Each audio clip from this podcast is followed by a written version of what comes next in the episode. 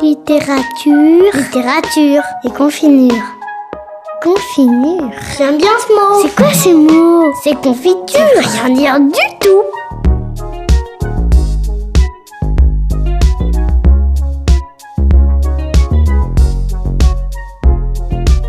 Littérature et confinure, Caroline Pastorelli. Yes.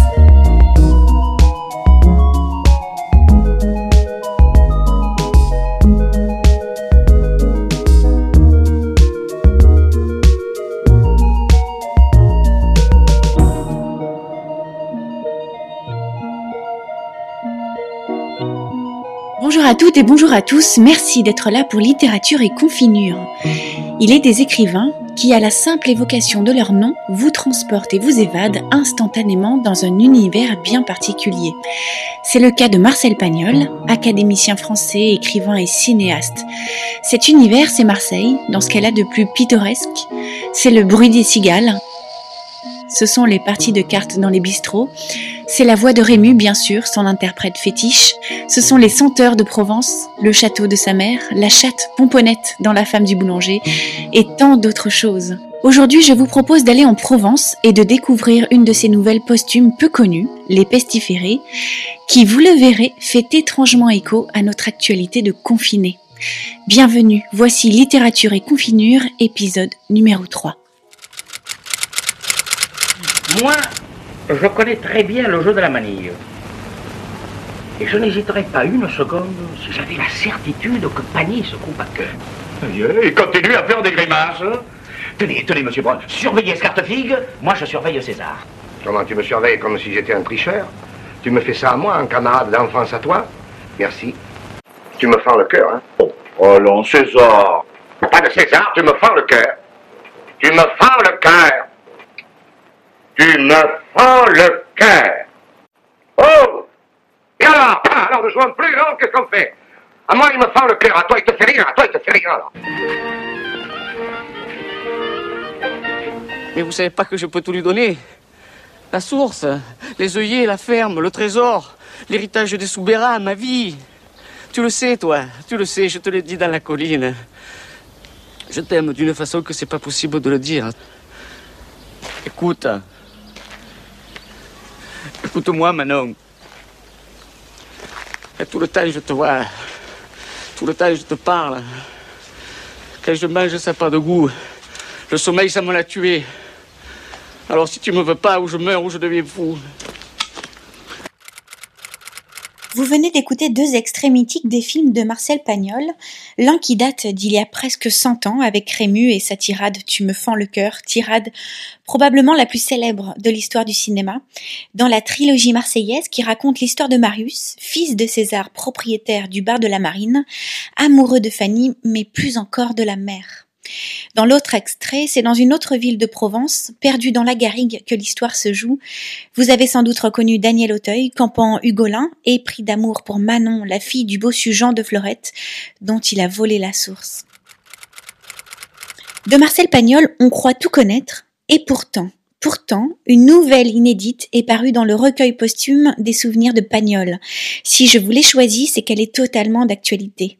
Elle s'appelle Les Pestiférés et c'est son petit-fils, Nicolas Pagnol, que j'ai interviewé de façon confinée bien sûr, qui va nous en parler. Alors, Les Pestiférés, euh, c'est une nouvelle donc, qui a été écrite euh, par mon grand-père à la fin de sa vie, qui était euh, inclus dans Le Temps des Amours par Bernard de Fallois. C'est une nouvelle qui nous raconte l'arrivée de la peste à Marseille et le confinement d'une communauté qui habite sur les hauteurs et qui va euh, se protéger en se claquemurant euh, donc sur les hauteurs de Marseille en espérant ainsi eh éviter la contagion. Comme toujours, euh, Marcel nous présente des, caractères euh, très forts.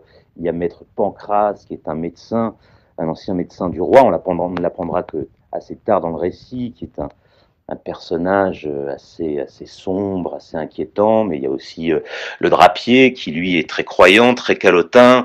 Et enfin, il y a tout- toute une série de personnages, et chacun va réagir de manière différente euh, à, cette, à cette épreuve, notamment le, le drapier qui est très croyant et qui va tout de même euh, se rendre à la messe avec sa famille et pensant qu'il sera protégé par, par Dieu qui va ramener l'épidémie en fait dans, dans, dans la communauté.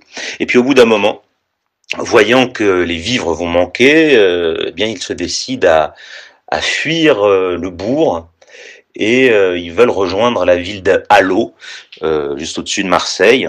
Donc ils vont partir, usant de stratagèmes, se déguisant en, en convoi funéraire avec des morts euh, euh maquillés. Et bien, bien sûr, arrivés devant la ville d'Alo, ils vont se faire refouler parce que les Alodiens, eux aussi, veulent, se protéger. Et toute cette communauté va eh bien, se réfugier dans les collines d'Aubagne, au-dessus de la treille et euh, ils vont se réfugier dans une grotte qui existe hein, et qui s'appelle la grotte des, des pestiférés.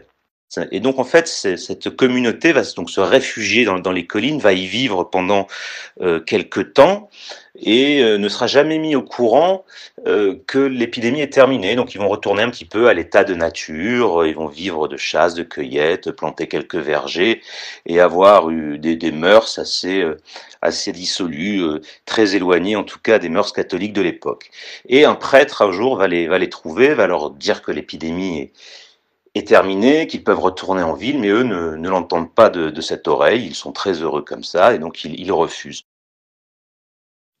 La situation de ces habitants à Marseille fait évidemment écho de façon inattendue à ce que nous vivons actuellement, euh, le confinement. Pagnol raconte les rues presque vides, les boutiques fermées, les personnes qui circulent sous des cagoules vinaigrées. Alors je ne sais pas si Marcel était visionnaire.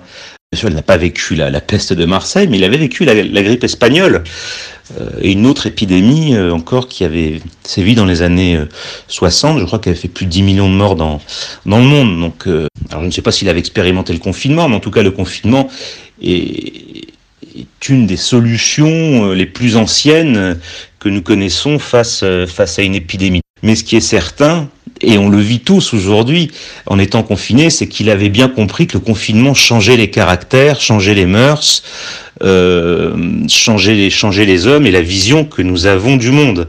Il met aussi en, en, en, évidence les défauts de chacun, les défauts des croyances de chacun. Euh, oui, ça, ça, ça il l'a très bien dépeint. En ce temps de confinement et de morale en berne, évoquer l'univers de Pagnol, c'est immanquablement s'évader. Euh, c'est un héritage dont vous êtes forcément fier, j'imagine. Alors oui, je suis assez fier, même très fier de, l'héritage que, que nous a légué euh, mon grand-père, parce que je ne suis pas seul. Hein. Il y a mon père, mon frère, ma sœur et moi. Euh, c'est un très bel héritage. On parle de, de la famille, de l'amitié, du respect de la nature, euh, de choses simples, de choses qui nous, qui nous vont droit au cœur et qui nous touchent.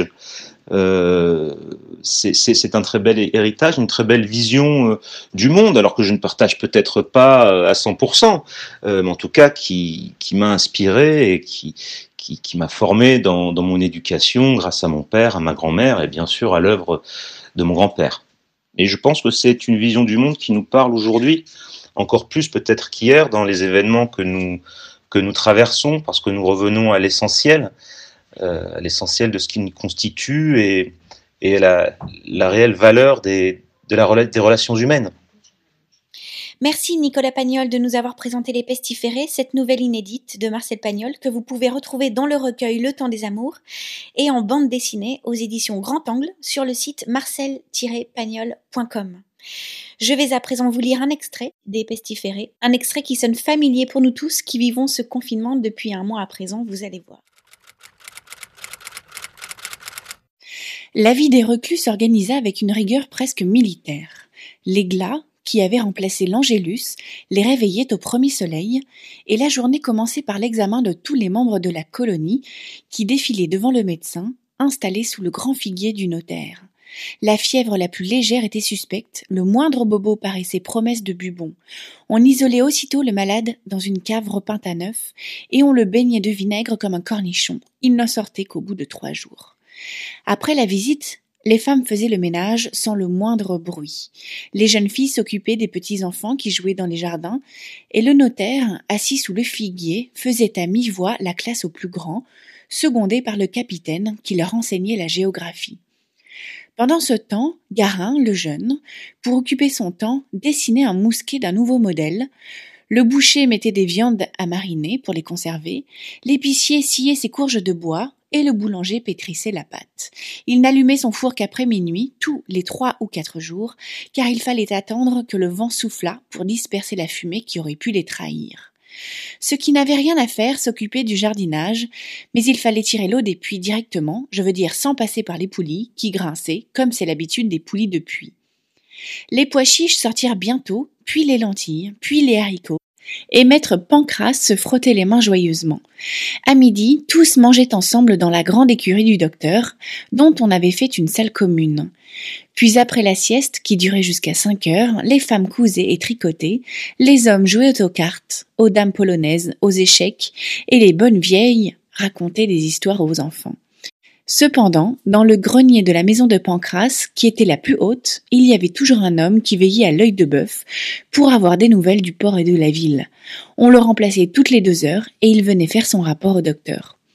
Au commencement, le guetteur voyait passer des convois de charrettes, il voyait courir des passants ou défiler en rang des équipes que le capitaine, avec sa longue vue, reconnut pour des forçats dont on avait rompu les fers.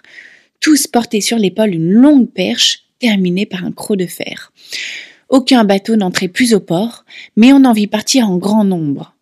Puis, les cortèges funèbres se firent plus rares et les rues parurent désertes. Personne ne passait plus sur la petite place. Il y eut cependant deux ou trois alertes. On voyait s'avancer à pas légers des rôdeurs faméliques, armés de piques et parfois le pistolet au poing, en quête de nourriture ou de pillage. Ils venaient jusqu'à la grande façade, puis s'arrêtaient soudain horrifié, et s'enfuyait à toutes jambes. Le bon drapier noir comme un nègre, le visage tout grimaçant de verre, au centre de sa famille momifiée, veillait fidèlement sur la communauté. Cette vie dura près d'un mois, mais Quoiqu'ils fussent en sécurité, le caractère des reclus s'assombrissait chaque jour. Le son lugubre des glas, qui ne s'arrêtait qu'au coucher de soleil, les assiégeait et l'obligation de parler à voix basse leur donnait un sentiment de culpabilité. Les enfants, privés de bruit, perdaient l'appétit, et les mères se lamentaient. Les vieux, qui craignaient tant la mort, furent les premiers à déraisonner. Mamette Pigeon, qui avait plus de quatre-vingts ans, disparut un jour. On la retrouva cachée sous un lit et elle refusa de sortir de cet abri. Comme on essaya de l'en tirer, elle poussa des cris si terribles qu'il fallut y renoncer. Et sa fille dut lui porter deux fois par jour sa nourriture dans sa ridicule cachette, où elle vécut à plat ventre dans ses extréments. Le papet de Romuald, qui pourtant avait toujours eu beaucoup de sens, se mit un jour à marcher à quatre pattes, en aboyant de temps à autre. Il expliqua à maître Pancras que la peste ne frappait jamais les animaux, et que tout le monde n'avait qu'à faire comme lui. Pancras, qui le jugea incurable, l'approuva hautement, mais lui demanda d'aboyer moins fort, ce qu'il accepta de bonne grâce. Vous venez d'écouter un extrait des Pestiférés, la nouvelle posthume de Marcel Pagnol, qui raconte l'épidémie de peste qui décima Marseille en 1720. Sur la page dédiée à l'émission, sur le site de Fréquence Protestante, je vous ai mis les liens pour vous la procurer et vous évader. Une fois encore, au son des cigales et de la gouaille marseillaise dont Pagnol fut un merveilleux ambassadeur. Nous nous retrouverons très vite pour un nouveau numéro des littératures et confinures. D'ici là, portez-vous bien. Bonne journée.